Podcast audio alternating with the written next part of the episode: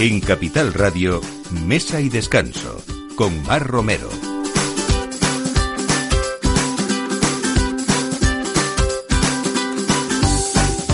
Buenos días, es sábado 1 de febrero, así que comenzamos eh, mes en este espacio de todos los sábados a partir de la una, donde ponemos la mesa y muchas más cosas también. Eh, personas, como siempre, que nos enseñan esos productos de temporada, esos proyectos con futuro eh, interesantes ubicados en sitios muy particulares y libros que nos sirven de consulta y que son obras pues para quedarnos en, en casa o en la cocina o en nuestro sofá, porque hay veces que son hasta libros como de literatura, hablándonos de gastronomía o de vino. Bueno, vamos a hablar también de alimentos de temporada. Acaba de comenzar esa temporada de la lamprea y desde ahora hasta que cante el cuco, que es a mediados de abril, este pez sin escamas ni espinas, con aspecto de extraña serpiente marina, del que se dice que lleva 500 millones de años nadando en las aguas del planeta, pues remonta esas aguas de los ríos para desovar en el mismo lugar en el que nació. Y así muchos restaurantes eh, nos ofrecen, o algunos, no muchos, eh, no solamente en Arbo, que es esa capital de la lamprea, sino en Madrid también, eh, pues este, este bocado prehistórico. Y uno de los restaurantes donde lo lleva haciendo mucho tiempo es en, en Sal Negra, en Mateo Inurria 33 José de la Cruz, bienvenido, buenos días. Buenos días, Marta. Es tradición, si uno toca y pone en la página web eh, Lamprea Madrid, seguramente que Sal Negra es el primer restaurante que sale, ¿no? Pues sí, eh, probablemente el motivo sea que Paco Pereira, mi socio y jefe de cocina, eh, pues fue de los primeros cocineros en hacer Lamprea aquí en Madrid hace 45 años, ¿no?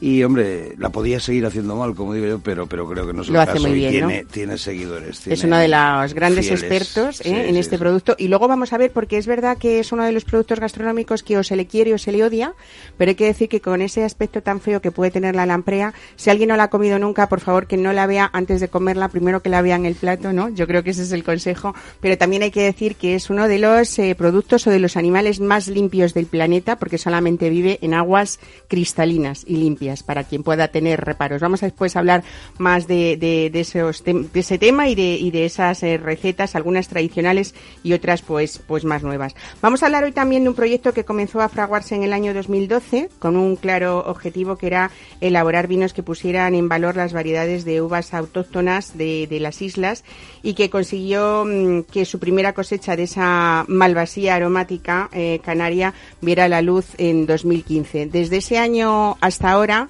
Francisco González Llanes mm, han pasado muchas cosas, pero todas muy bonitas, ¿no? Porque en un corto de un corto espacio de tiempo, eh, las bodegas de, de Tenerife, el sitio, eh, yo creo que son un referente de esos vinos de calidad canarios, ¿no?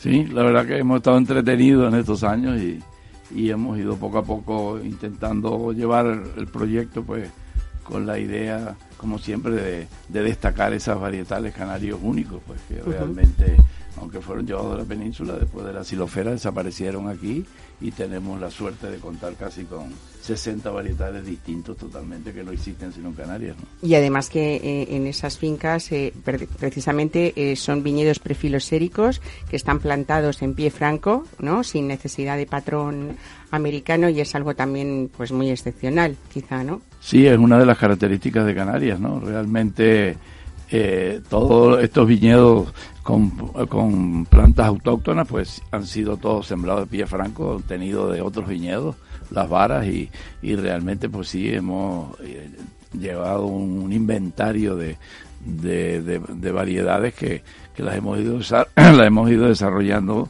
y todas a pie franco no existe ningún por eso que tenemos mucho cuidado también en la entrada de, de otras variedades de fuera para evitar cualquier tipo de Ujú. Bueno, pues vamos a hablar de esos vinos, eh, de esa manera de elaborar, eh, de esa manera de cuidarlos y también de traerlos, porque todos los vinos del sitio están amparados bajo la denominación de origen Canarias para poder sacar la mejor uva de cada isla, aunque la bodega la tenéis ubicada en Tacoronte, en Tenerife, Sí. pero traéis islas del, o sea, traéis variedades del Hierro, de La Gomera, muy particulares, muy excepcionales también, y vamos a hablar también, y muy gastronómicas, ¿no? Porque hay vinos con los que uno puede eh, disfrutar con, con muy variada cocina, en el caso de los vinos Sí, en los tintos, por ejemplo, tenemos el baboso negro, que es una variedad que, que hemos descubierto hace como 15 años en un pequeño valle de la isla del Hierro. Realmente ni los herreños sabían bien lo que era. Y bueno, se fue se ha ido desarrollando y hoy hay en varias islas está, pero es de difícil de difícil cultivo, se enferma mucho, es complicada, no es de alta producción, pero tiene unos matices muy especiales. Bueno, de eso seguro que sabe mucho también Jesús Paul, que es eh, un sumiller experto y que junto con el escritor y artista Octavio Colís han creado una obra, eh, yo creo que va a ser indiscutible en la bibliografía sobre, sobre el vino y la enología. Eh, bienvenidos a los dos. Hola, Octavio Colís es pintor, grabador. Colís, perdón. Collis, hombre de, teatro, autor más de más de una docena de libros, muchos de ellos novelas y yo creo que entre los dos habéis intentado abordar de una manera muy diferente el universo del vino en este libro que se llama así, El vino en todos los sentidos, ¿no? Sí, la verdad es que lo, buenos días, eh, sí, lo hemos intentado por lo menos. Es decir, ha sido un trabajo de tres años, el libro, la verdad es que con muchas anécdotas, muchas curiosidades, y he puesto la parte documental. Octavio lo ha escrito, y la verdad es que es una cosa muy muy curiosa para leer, quiero decir, porque Octavio, la parte literaria y unir eh, la parte literaria con, con los datos es difícil y que sea menos y tan, tan bien redactado, la verdad es que es una maravilla haber trabajado con Octavio. Vamos a ir diseccionando un poco cómo es ese libro, 788 páginas nada menos, y algo muy bonito, eh, que mm, yo creo que es abordar el, el, no solamente de una manera técnica el vino, sino también, sino también muy, muy literaria, y sobre todo está ese valor añadido de esas 46 ilustraciones en color originales de Octavio Collis, eh, y la mayor parte además para, para esta edición. ¿no? Sí, la mayor parte, excepto los los cinco primeros, que ya fueron para otro libro sobre el vino, todas las demás las he hecho para este. Qué bien. Bueno, pues y también vamos a hablar de otra cocina, de cocina japonesa, que es una de las más extendidas del mundo, como saben, sobre todo algunos de sus platos más, más populares, como el sushi, por ejemplo. Pero pocos saben de esa gran influencia de China en la gastronomía nipona también, desde el uso de los palillos, la salsa de soja, hasta el ramen o las yozas, ¿no? Eh, Cristina Barbero, buenos días, bienvenida. Buenos días, Mar. Estamos de aniversario porque del restaurante que vamos a hablar contigo, equivoca justo hace un año o acaba de cumplir un año, ¿no? Exactamente, acaba de cumplir un año desde que abrió y ha sido una evolución increíble en la aceptación de la gente en Madrid. Estamos en, en la Salamanca. Y, y, es muy bueno saber que, que, bueno que ese tipo de cocina que no es la cocina tradicional de la que muchas veces pues aquí también hacemos mucha gala eh, también tiene su, su espacio no pues nada vamos a hablar también de ese restaurante japonés y de una carta que, que también tiene muchas raíces chinas y vamos a ver cómo, cómo, cómo es esa combinación. Bueno, pues todo esto en Mesa de Descanso a partir de ahora mismo en este mm, equipo, con este equipo que está Ana de Toro en la producción y Miki Garay en la realización. Bienvenidos. Mesa y Descanso con Mar Romero.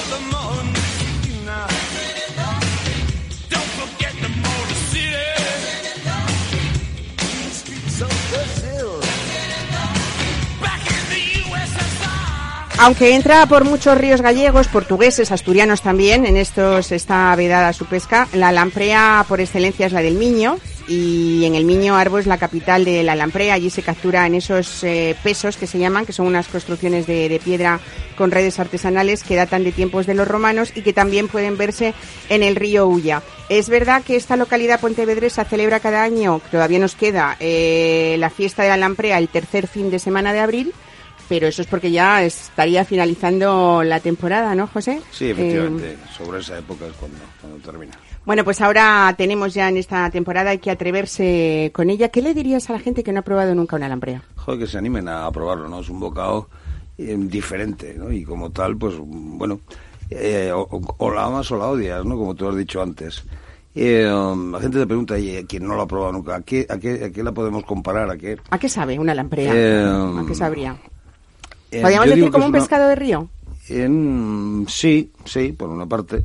Eh, yo digo que es una, puede ser una mezcla de salmón y caza. O sea, fíjate lo que te estoy diciendo, ¿no? Es un bocado mm, distinto y luego con la preparación eh, típica, estilo arbo, eh, pues es una es un plato que, que, recuerda mucho a la caza, ¿no? Uh -huh. Con su sangre, con vino tinto, tipo un cibet, ¿no?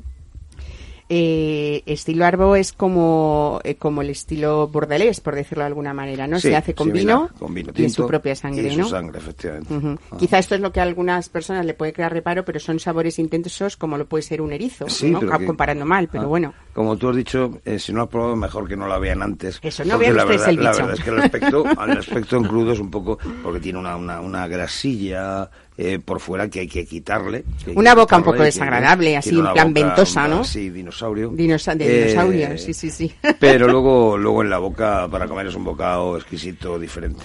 Bueno, eh, ya están, ya estáis preparadas en la cocina, lleváis días ya porque eh, Paco Pereira, tu, tu socio, el chef del restaurante, eh, yo creo que ha sido uno de los pioneros, como decías, en elaborar esta receta en Madrid. Lleva más de 40 años con este manjar y desde hace ya cuatro o cuatro o más o menos, ¿no? En, en vuestros fogones. Sal Negra hemos hecho cuatro años en octubre. cuatro años ya. Cuatro años. Bueno, eh, dicen que es una, quien lo prueba en sal negra dicen que es una de las mejores eh, lampreas eh, elaboradas en España, ¿no? Bueno, ¿Qué te voy a contar yo, no?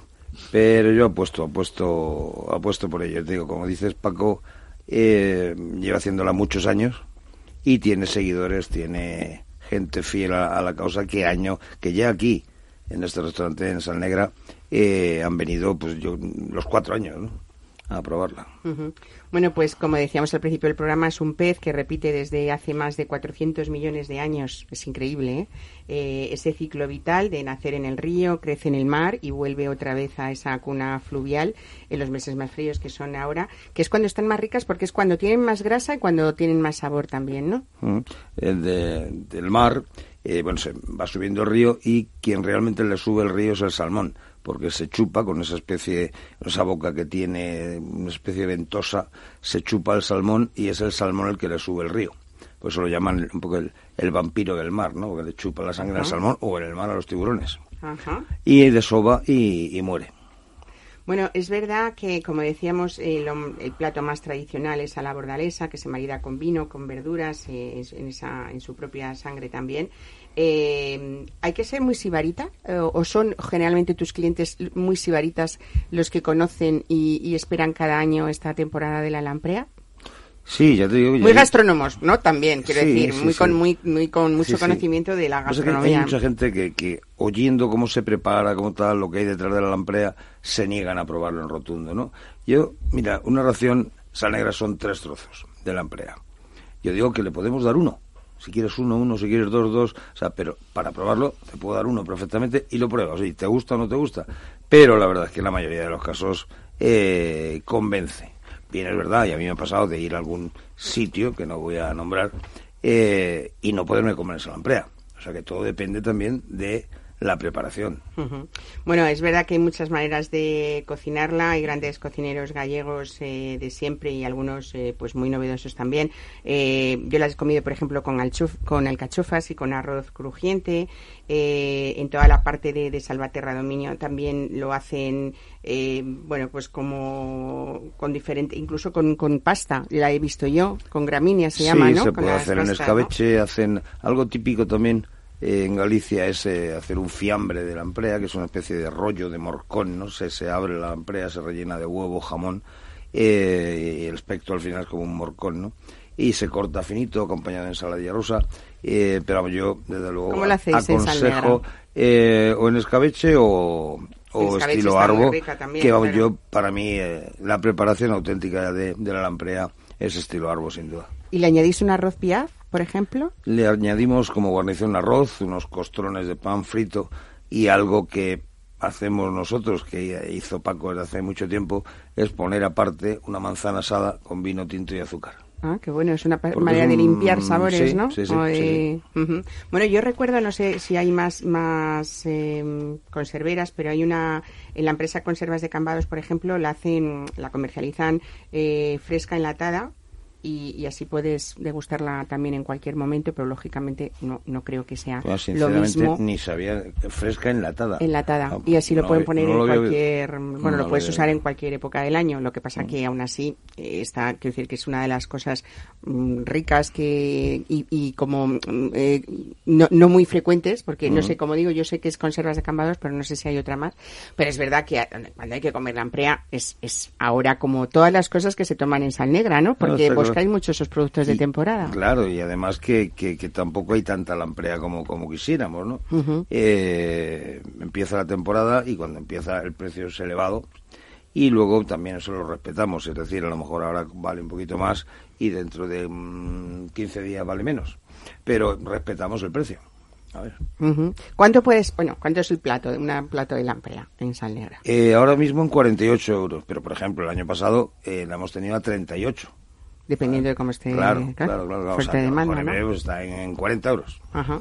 Es que es un plato caro, ¿eh? La lamprea. Bueno, es una exquisitez aparte de la y algo no- y no, claro, es no- un plato que de costo es caro, ¿eh? Y de muy corta temporada también, ¿no? Sí, sí. Muy exclusivo. Ujú. Y algo que yo me imagino que eh, está en peligro de extinción o no. Si ha sobrevivido 400 millones de años, supongo que no, hay, no peligra, ¿no? Eh, esa... Me imagino, me imagino que. Ahora que la vuelve a su sitio, ¿no? Sí, sí, es curioso cómo, cómo los animales tienen memoria, ¿no? Pasa como les cree. Cuando hablamos en la temporada de ese bacalao noruego, cómo tienen memoria y vuelven a su lugar eh, de origen después de un trayecto y de un eh, viaje, ¿no? En la Eh, que ya su estamos vida. la temporada también. Claro, Scray. sí, sí. Ya empieza también la temporada sí, de Scray, ¿no? Es otro de los productos Ya que tenemos. bien, bien, viene bien marcado con un sello para que sepamos que es ese tipo de bacalao. ¿Cómo lo hacéis en sal negra el Scray? Eh, lo hacemos confitado con su pilpil eh, y un poquito de una salsa de pimiento de piquillo. Y eh, de guarnición lleva un pimiento de piquillo relleno de barandada de bacalao. Bueno, muy bueno, ¿no? Suena Eh, bien, ¿no? Suena muy Habrá bien. José de la Cruz, que como decías, llevaba, lleváis o habéis cumplido cuatro años en, en, en Sal Negra, eh, pero ah, tú has tenido una carrera desarrollando y una trayectoria importantísima en muchos restaurantes como jefe de sala. Eh, y sobre todo también, lógicamente, en ese manejo de los vinos. Hay una buenísima carta de vinos en este restaurante. Por cierto, la lamprea necesita de vinos contundentes, supongo, ¿no? Sí, como decía antes, es un plato un poco similar a, caza, ¿no? Un plato de caza, y entonces necesita de un, de un vino potente, un vino carnoso, ¿no? Eh, ¿Tiene que ser una mencía de Ribera Sacra? Eh, sí, o, o- o no, o puede ser un vino de toro, no hace falta. Se nos ocurre un poco por la cercanía, Ah, ¿no? Claro, claro, claro. Ajá. Jesús, eh, tú que eres también un sumiller mm, muy ribereño, podría decir yo, porque vamos a decirlo. ¿Cuántos años lleva Jesús trabajando en el restaurante El Senador? 18. 18 años enfrente de, del, del Senado, en la Plaza de la Marina Española, eh, en un restaurante también muy especial, ¿no? Porque dicen que en este restaurante mm, se come eh, el mejor cochinillo y el mejor cordero de Madrid. Pero por lo menos son corderos de Sacramenia, que yo sepa, ¿no? Y cochinillos de la marca de Procose, que es la marca de garantía segoviana. Mm, Así es, así es. Eso, eso dicen, eso dicen. Hay que ir a Eso probarlo dicen, ¿no? para, para corroborarlo. Con eso, con esa oferta gastronómica eh, muy tradicional pero muy bien hecha, vamos a hacerle así un saludito a Ángel Gutiérrez, ¿eh? el jefe, para que no Sí. se nos enfade. Se lo mandamos, se lo mandamos. Eh, eh, es verdad que hay una oferta importantísima, sobre todo de, de esa denominación de origen que es Ribera del Duero, ¿no? Importante Sí. y lógica. Sí, sí, pero vamos, tenemos una alta gama ya, quiero decir, ha ido evolucionando, quiero decir, como todo, y yo creo que es que tenemos 70 denominaciones de origen, quiero decir, de que, y estando donde estamos enfrente del Senado, pues hay que dar gusto a los máximos posibles. Claro que sí. Francisco González Llanes, usted que es un hombre de mundo, eh, ¿el cochinillo le gusta o no? Muchísimo. Muchísimo. Pues eh, ya tenemos ahí una recomendación que también la hacemos extensiva a nuestros oyentes en esa agenda gastronómica que les recomendamos siempre, porque yo creo que es uno de los lugares en Madrid donde se puede comer y disfrutar de un verdadero cochinillo de calidad y, y además eh, bien hecho. Bueno, para, para para terminar, que te invito a que continúes aquí y disfrutes de todo este programa, José. Mm, ¿Qué no nos podemos perder en Sal Negra a lo largo del año? Sabemos que siempre respetáis mucho la temporada de cada producto. Sois muy famosos también eh, por otros, por las verduras, por ejemplo, ¿no?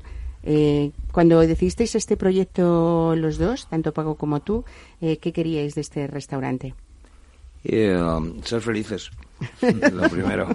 Y dormir poco. que, no, es fácil, que no es fácil según está todo por todos lados. Eh, lo que teníamos claro, Paco ha trabajado más lo gallego y ha sido el jefe de cocina durante 30 años de una de las mejores marisquerías de, de Madrid. Eh, yo he trabajado más lo navarro y entonces lo que no que, lo que está claro es que los tiempos no están para, para ese marisco top top top eh, pues mira es un tema delicado y entonces hacemos una, una mezcla de navarro y gallego. ¿Predomina lo gallego? Pues sí, probablemente, pero mucha honra. Eh, pero ahora, por ejemplo, que no, que no nos podemos perder ahora mismo las alcachofas. Alcachofas confitadas, simplemente lo más natural del mundo. O esa misma alcachofa confitada rellena con un poquito de changurro napado con un poquito de salsa holandesa gratinada. Eh, te hablaría de muchos platos. ¿Cuál es el plato típico? Es que no, no hay. O sea, yo digo que si hay uno que nos puede diferenciar del resto, desde luego es la lamprea. Para mí Paco hace la mejor lamprea. Que tenéis cita obligada, ¿no? Por eso estamos Pero aparte, pues te diría muchos platos, ¿no? Bueno, el tema de los vinos, sé que viajas mucho también para conocer de cerca eh, muchas bodegas y, saber de qué, tienes luego en la mesa. A mi corta edad he viajado he viajado mucho, ¿no? Y cuando te gusta esta profesión, pues es parte importante, evidentemente, ¿no? El, prepararte en este sentido. Y bueno, una carta de vinos eh, no se hace en cuatro días. O, tienes taco y, puedes pagarlo así, o si no hay que ir haciendo poco a poco, ¿no? Y bueno, pues poco a poco nos vamos haciendo con una cartita de vinos chula. Muy bien. Pues nada, vamos a descansar un poquito porque vamos a entrar de lleno a hablar de ese mundo del vino con una reseña histórica muy importante porque en Canarias sabemos que, que hay pues hace muchos siglos eh, viñedo. Eh, había muy pocas variedades que se conocieran y sin embargo estamos hablando ahora de más de 80 variedades que incluso están en estudio de saber eh, pues dónde se ubican y dónde está esa genética de dónde han salido y sobre todo y lo más importante es protegerlas y diferenciarlas del resto de los vinos de España. Mesa y descanso, Capital Radio.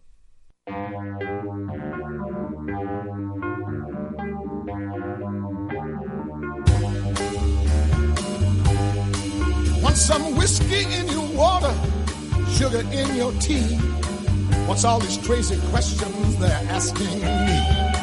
This is the craziest party that could ever be. Don't turn on the lights, cause I don't wanna see. Mama told me not to come. Mama told me not to come. She said, that ain't no way to have fun. Son.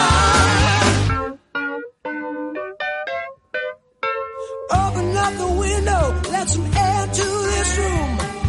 I think mama's choking from the smell of stale perfume. And the cigarette you're smoking about to scare me half to death. Open up the window, let me catch my breath. Mama told me not to come. Mama told me not to come.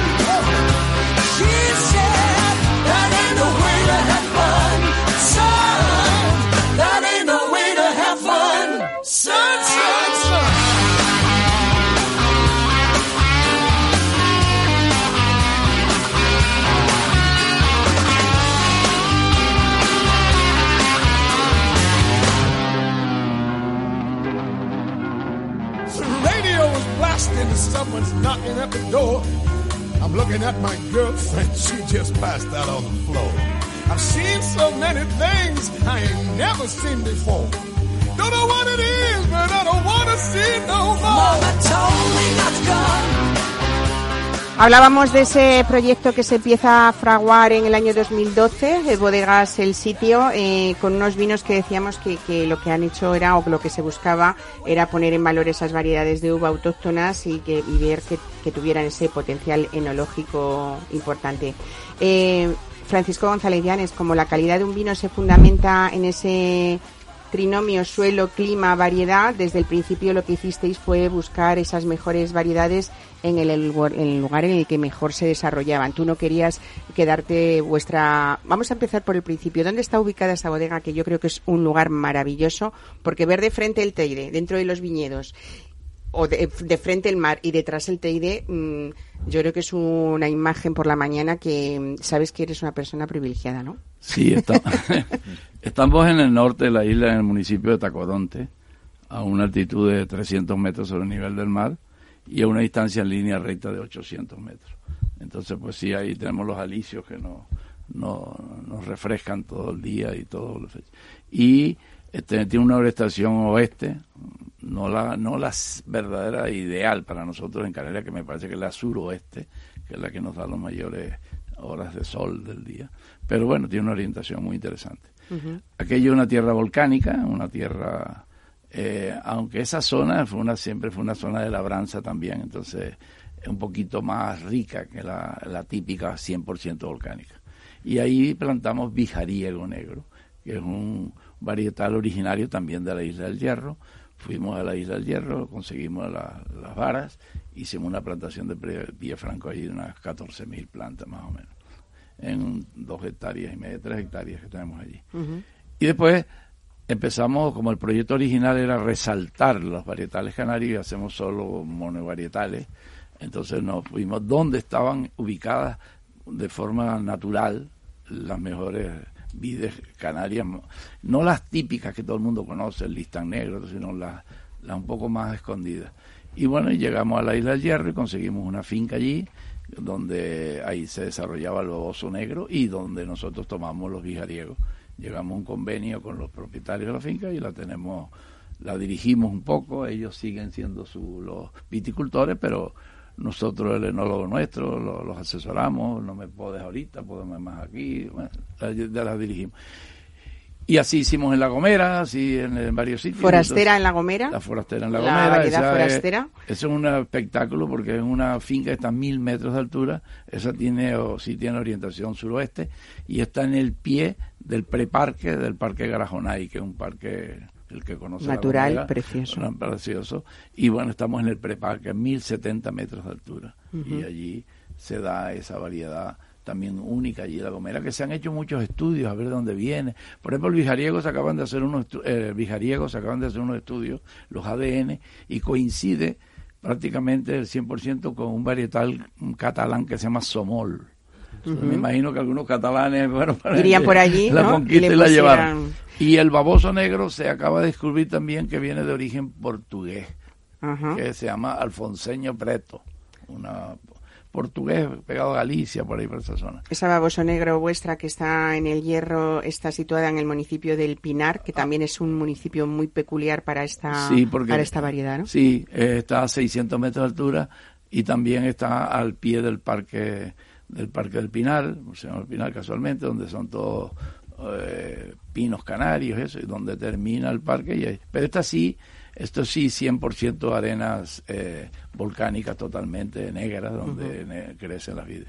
Bueno, un proyecto precioso que suena muy bien, pero luego hay que no solamente uh -huh. trabajar y elegir esas variedades, sino tener la valentía y, y, y, emprender esa aventura de cómo en Vendimia transportáis, eh, esto hay que contarlo porque la logística es increíble, eh, transportáis esas variedades desde el Hierro, desde La Gomera hasta la bodega en Tacoronte y eso lleva un proceso que quiero que cuentes porque mm, sí. quiero también que la gente sí. a veces vea lo que hay detrás de una botella de vino, ¿no? Sí, quizás no tengamos el esfuerzo tan grande como hacen los gallegos en la, en la sacra, ¿verdad? Sacra, ¿no? Que son aquellos titánicos, pero sí también tiene esto. Nosotros vamos con unos camiones refrigerados el día de la vendimia.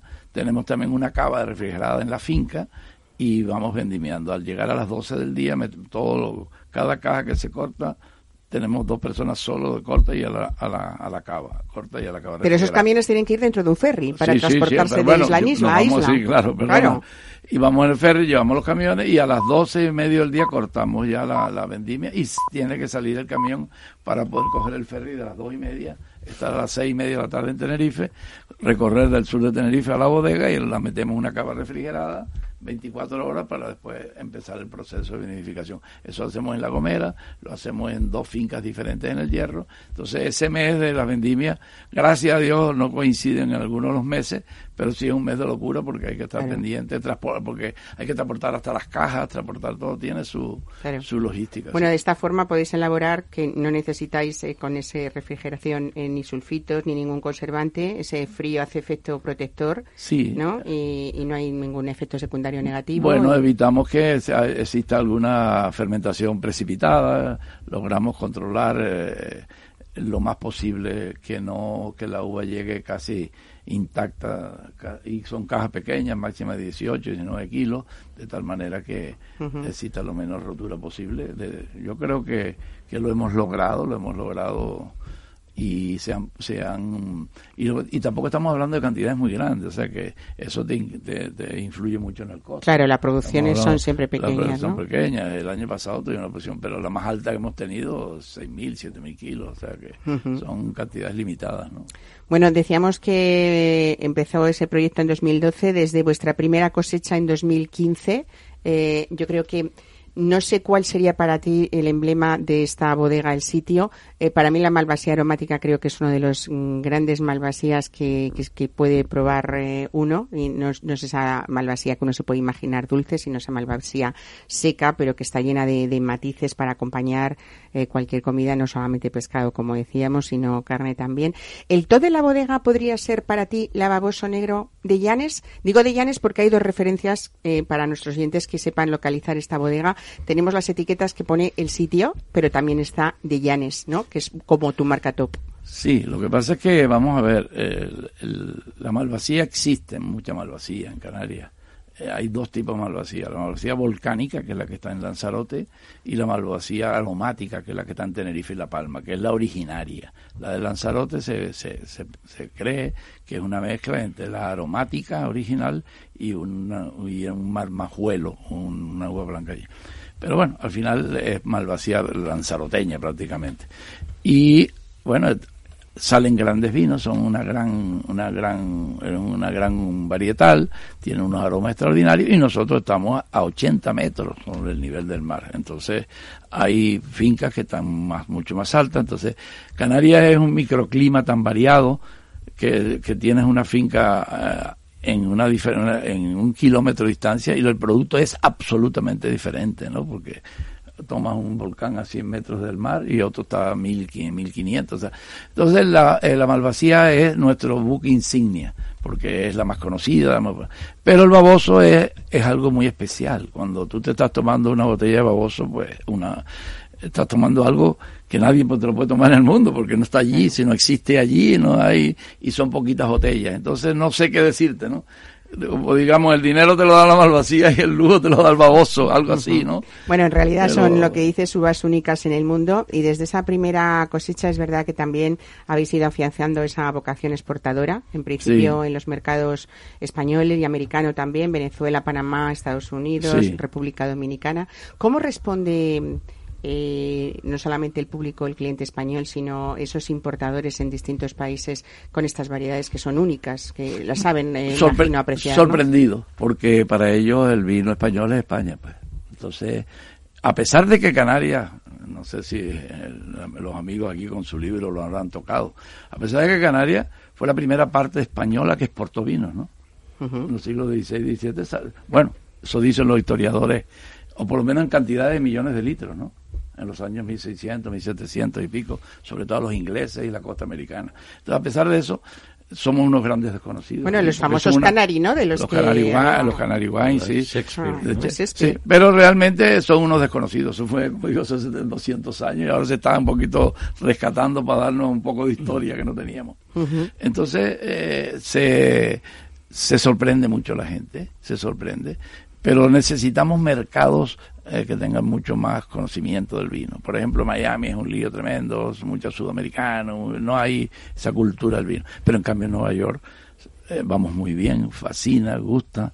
Eh, y hay en distribuidores especializados en vinos diferentes, en vinos raros que no están en la pelea del precio, en la pelea de El norteamericano además en general es un cliente mm, agradecido, ¿no? Quiero decir, y fiel a veces cuando a, ciertas marcas una vez que le gustan o que les las prueba, ¿no? Sí, sí es. Pero tiene una cosa importante, pero me refiero al americano culto, de cultura vinícola, pues. Eh, le gusta probar, le gusta probar y no es negativo a nada eh, por ejemplo, no aquí en España tú ves, hay gente que tiene riojitis y tiene, ¿cómo es? Riberitis. Eh, ellos no, a pesar de tener su, su Napavalia, sus vinos de California, son muy abiertos, claro, nos llevan una ventaja muy grande los franceses toda una vida allí y los italianos, porque y pero nosotros estamos entrando muy bien, con una fuerza. Esperemos que esta situación política no, no no nos complique, no nos complique, ¿no? Yo lo veo, para nosotros no lo veo muy muy complicado porque son vinos de un cierto precio, un nivel donde un 15% no afecta tanto.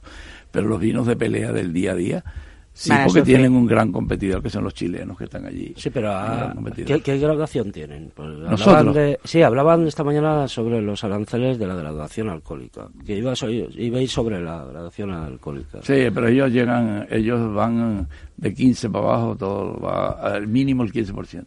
Y, pero están hablando, este hombre el otro día dijo un disparate, llevarlo al 100%. Sí, sí, sí, sí. Hablaba de los... En este momento está vigente un 15%. Sí, sí. Ahora, poner 100% te sacan del mercado todo el mundo. Claro, fuera del Porque hay una cosa importante, ¿eh? que ese 15% no lo tienen no lo tienen ni los portugueses ni los italianos, ni el 100 ni el 15 son los franceses y los españoles. Bueno, lo cierto es que fuera y también dentro de España, y José de la Cruz y, y, Jesús eh, Paulo sabéis bien en vuestros restaurantes y eh, era muy raro hace poco tiempo, no hasta hace mucho, ver ciertas eh, referencias, sobre todo Canarias en las cartas y eso es un abanico que ha cambiado. Mm, pero radicalmente en los últimos tres años, no hace tanto, ¿no? En, Barcelona, en Madrid, a veces era muy raro ver referencias canarias dentro de las cartas de, algún restaurante y ahora al menos una o dos siempre solemos ver, ¿no? La verdad es que es una maravilla, prueba de los vinos canarios y pruebas algo distinto. Yo cuando he catado, digo, es que estoy en Canarias, es que huele a Canarias, los vinos canarios, es verdad. La verdad es que es una maravilla, o sea, la diversidad que hay, lo que hablaba Francisco de que el mejor ejemplo que tenemos en España posiblemente sea el Teide. en un kilómetro la diversidad de, de, aromas, que sabores y contraste que puede tener la misma uva. Sí, sí. o sea, y cómo se expresa totalmente distinto. O sea, realmente es que es una maravilla, o sea, los vinos que, se están haciendo y cada vez mejor. O sea, estamos en un momento que en España tenemos las herramientas mejores que nunca para elaborar.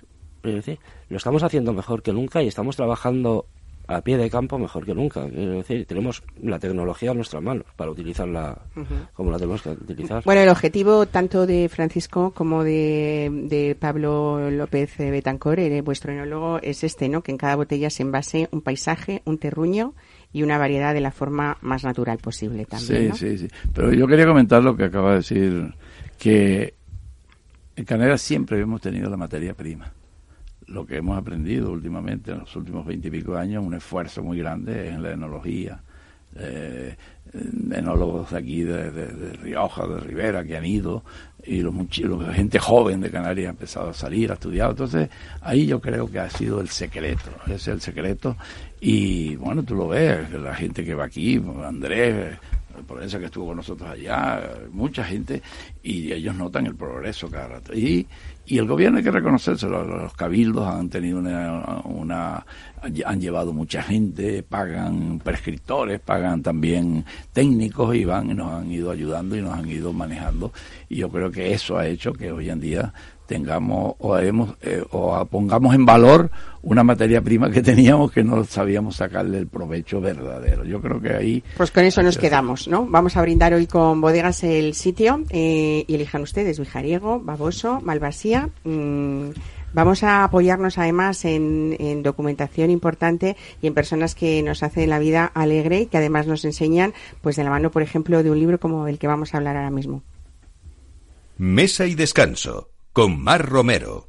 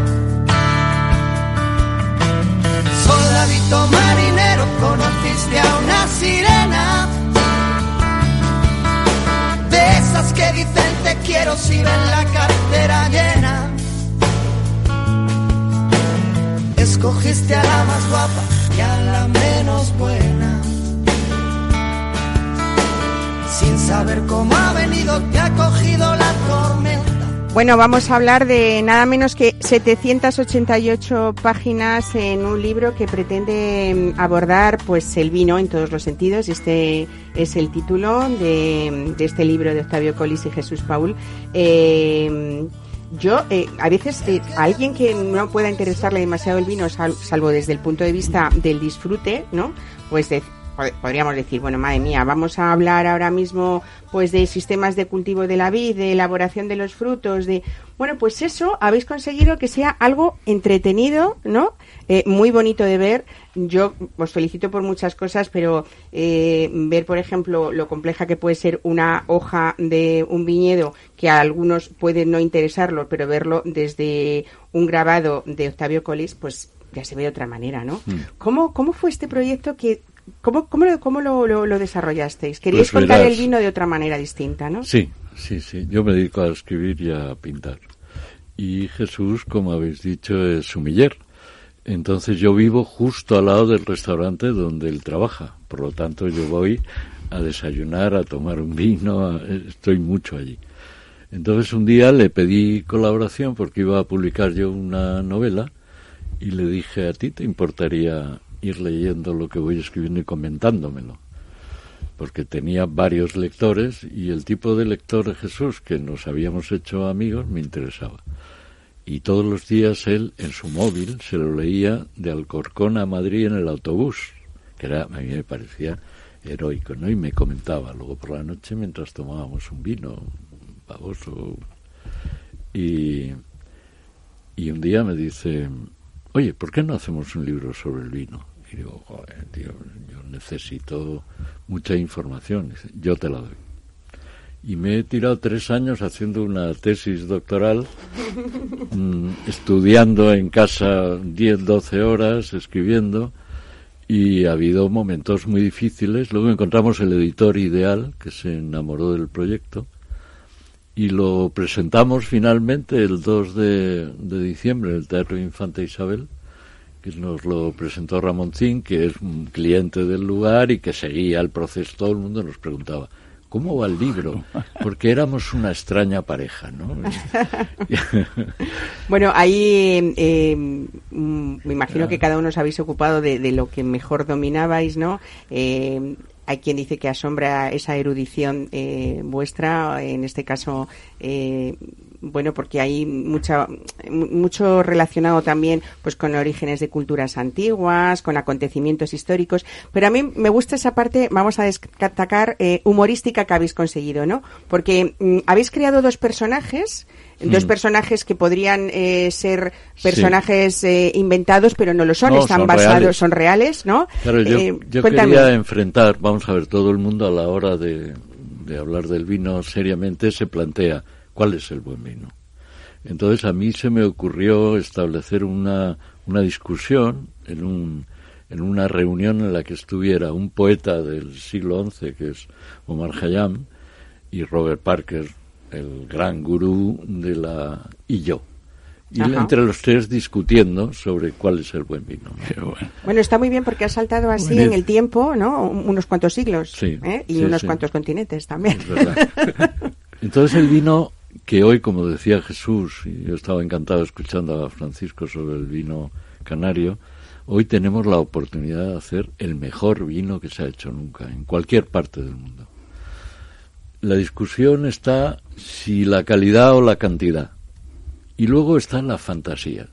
Hay cantidad de historiadores infames que se re- para todos los lugares el vino se empezó a hacer allí y lo exportaron por primera vez ellos. Esto es Luego el ampelógrafo, que es el que citábamos antes, que estudia la, la génesis de cada varietal, pues averigua que como nos pasa a los humanos estamos mezcladísimos, pero mezcladísimos, es decir, que de aquella vitis vinífera que se salvó en el- la última glaciación y que quedó en ese resto mediterráneo, eh, creciente fértil, Mesopotamia alrededor, esa, en esa zona quedó, no había ya en ningún sitio.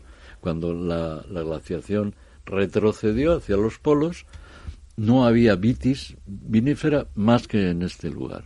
Por eso cuando Colón llega a, a América, se encuentra con América camino de las Indias en aquel viaje comercial que luego los austrias convirtieron en un viaje imperial y de guerra, pero que fue en principio un viaje comercial, viajaba el vino. Y el primer vino que viajó era un ribero. Un vino gallego que llevaban en pitas, que era un tipo de, de cuba que había entonces. Y bueno, no quiero daros un... Bueno, lo que sí Ah, que podemos ver es que, eh, o podemos eh, ir comentando eh, a nuestros oyentes, es que el vino en todos los sentidos, eh, yo creo que es una obra que uno podría abrirlo por la página que quiera, ¿no? Más bien, eh, o, o- o los- os lo leeríais de golpe. yo como... detesto eso. Yo como escritor que Sí. ha publicado Sí. 14 libros, yo no quiero Tú ver recomiendas desde la primera página Sí, hasta la última. porque si no pierden sentido muchas Pero porque hay mucho de literatura aquí también, ¿no? Todo. Claro, Yo claro. soy un escritor, no soy enólogo ni sumiller, Claro. aunque muchos empiezan a decir que ya he aprendido algo. bueno, sobre todo a disfrutarlo, ¿no? Sí. Eh, bueno, Jesús, yo me imagino que, que era algo pues que tenías ahí en mente y que ha sido como una especie de labor cumplida, ¿o no? Sí, sí, superada, yo creo. ¿Eh? Y superada. Eh, que no es- solamente uno es estar detrás de la barra, que tú lo haces muy bien eso, pero... Me gusta, me gusta mi profesión y, a- y animo a la gente que, que, que, que siga aprendiendo, quiero decir, de la profesión que necesitamos buenos camareros, quiero decir. Antes de sumiller soy camarero. Pues nada, quédense con este libro de Villaverde Editores, eh, El vino en todos los sentidos. Supongo que en librerías especializadas lo podemos encontrar. Sí, ¿no? sí, ya está, ya en está. todas en- partes. Está en todos sitios. En todas partes. Está, bueno, y si no está con pedirlo. Hoy en día es muy difícil que un libro Hoy Amazon nos hace la aguante llegada facilísima. Amazon horrible. Desde aquí la maldigo. Eh, sí, claro, porque nos hace un destroza las pequeñas librerías, las librerías de barrio, que siempre ha sido, oye, ¿tienes el libro de Jesús Pablo? Yo sigo, Collins?". yo sigo así Eh, con- no, comprando pues, en pero esas mañana lo tienes aquí. Sí, eso es.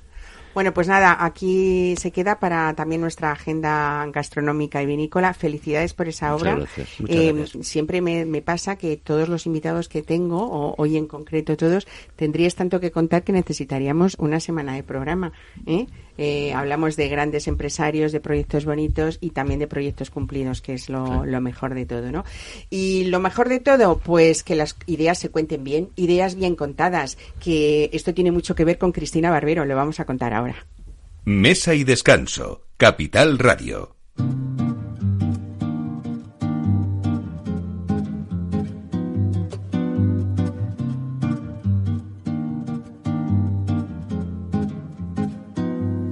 Esperaré a que sientas lo mismo que yo, a que a la luna la mires del mismo color.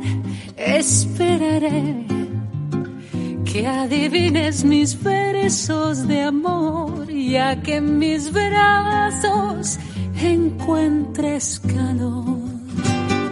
Esperaré a que vayas donde yo voy, a que tu alma me des como yo te la doy. Esperaré a que aprendas de noche a soñar y a que de pronto me quieras besar. Esperaré que las manos me quieras tomar, que en tu recuerdo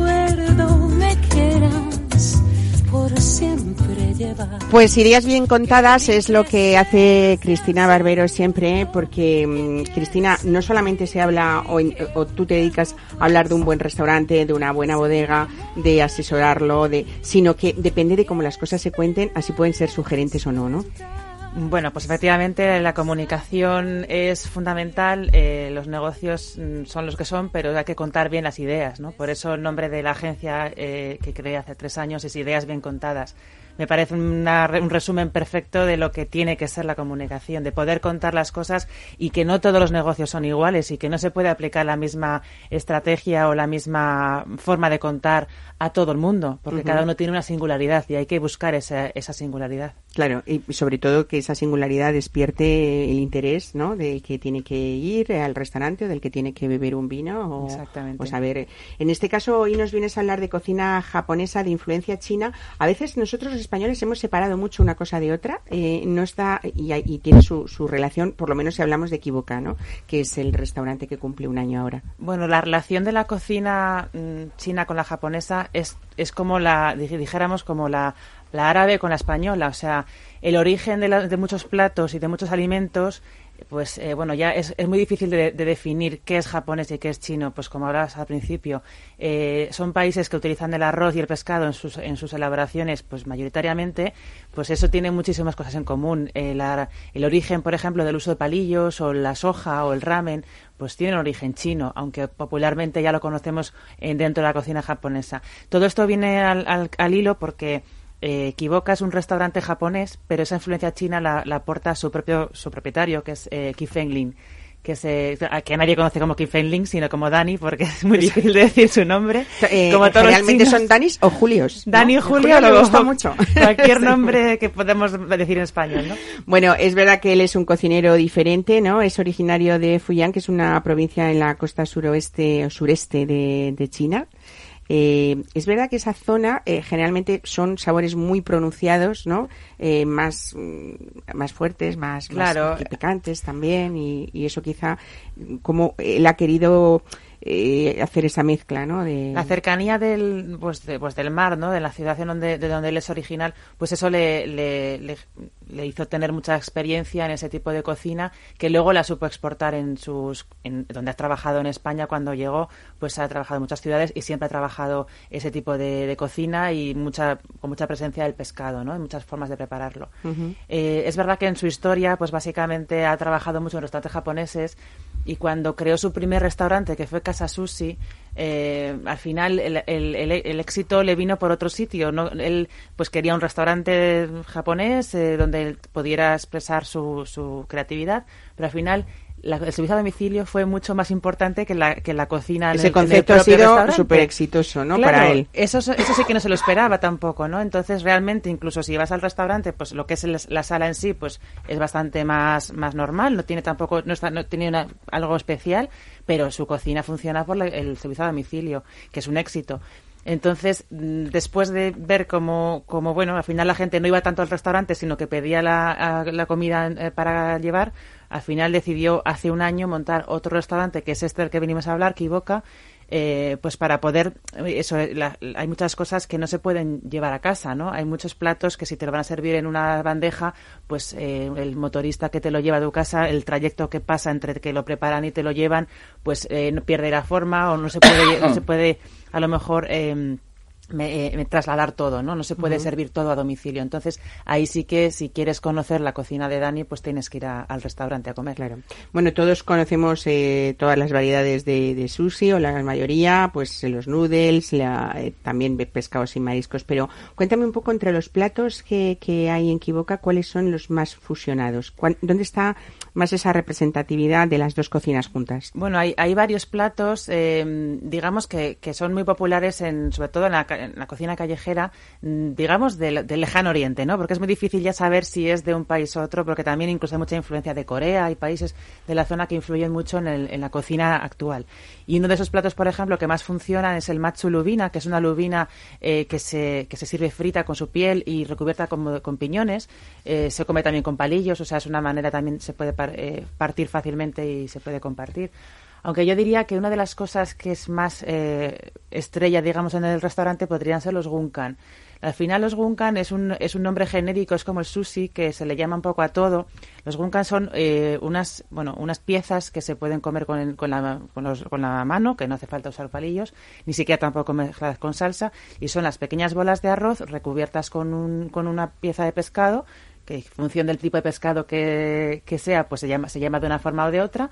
Y en ese caso de caso de Dani, pues lo, lo que hace es ponerle un huevo de codorniz encima. Entonces, ese, ese bocado es maravilloso. Yo siempre digo que el huevo es de las cosas que, que mejor ligan los alimentos, ¿no? Uh -huh. Entonces, eh, ese bocado, en función del tipo de pescado que se utilice, pues, pues triunfa mucho. Bueno, eh, otra de las cosas que triunfa es que, como en Japón el sake es la bebida para acompañar esa comida, como, como el vino, eh, hay una amplísima gama de, de todo tipo de saques, espumosos, más intensos, más dulces, envejecidos incluso, ¿no?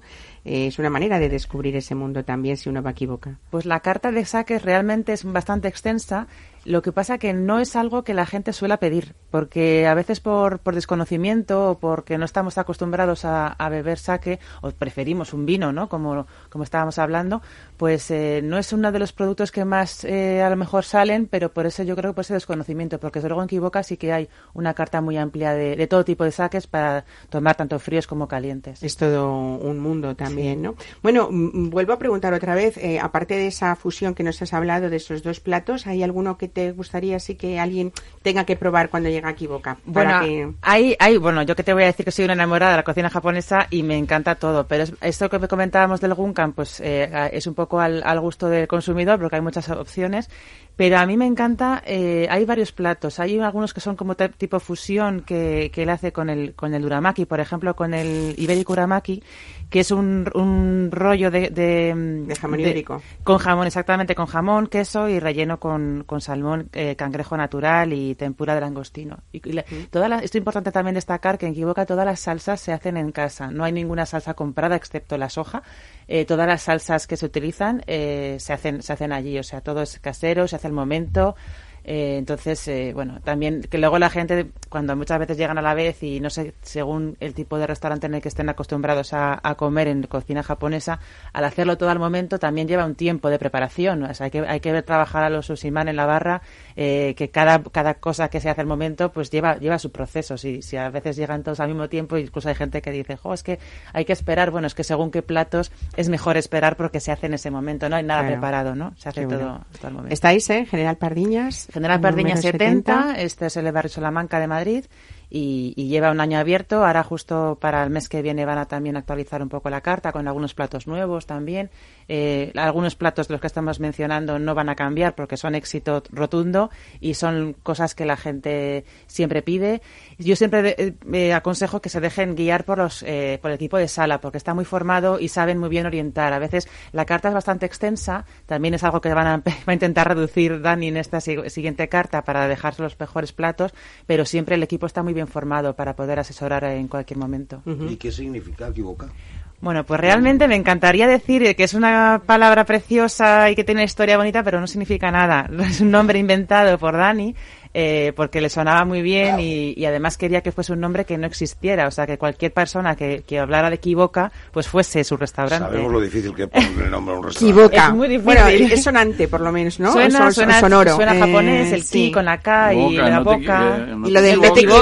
También hay mucha broma con eso. Bueno, eh, aparte del saque, que yo creo que es todo otro otro mundo complejísimo, ¿no? Eh, para, para estudiar detenidamente. Eh, pero en esa cocina japonesa, eh, en esa cocina japonesa es más fácil, supongo, eh, vosotros sumilleres expertos, eh, combinarlo con vinos blancos que con vinos tintos. Yo si no queremos saques, sí, ¿no? Sí, ese más o menos tipo blanco de- es más fácil, ¿no? Ese tipo de cocina para mí, de, de- de los Claro. partidarios de blanco. Bueno, hay que decir que además de sushi también hay arroz, nudes, hay eh, ramen, hay sopas, hay... Yo la próxima vez voy a tomar sushi con malvasía aromática del sitio. ¿Qué les parece a Francisco Godallanes? Seguro que bien, ¿no?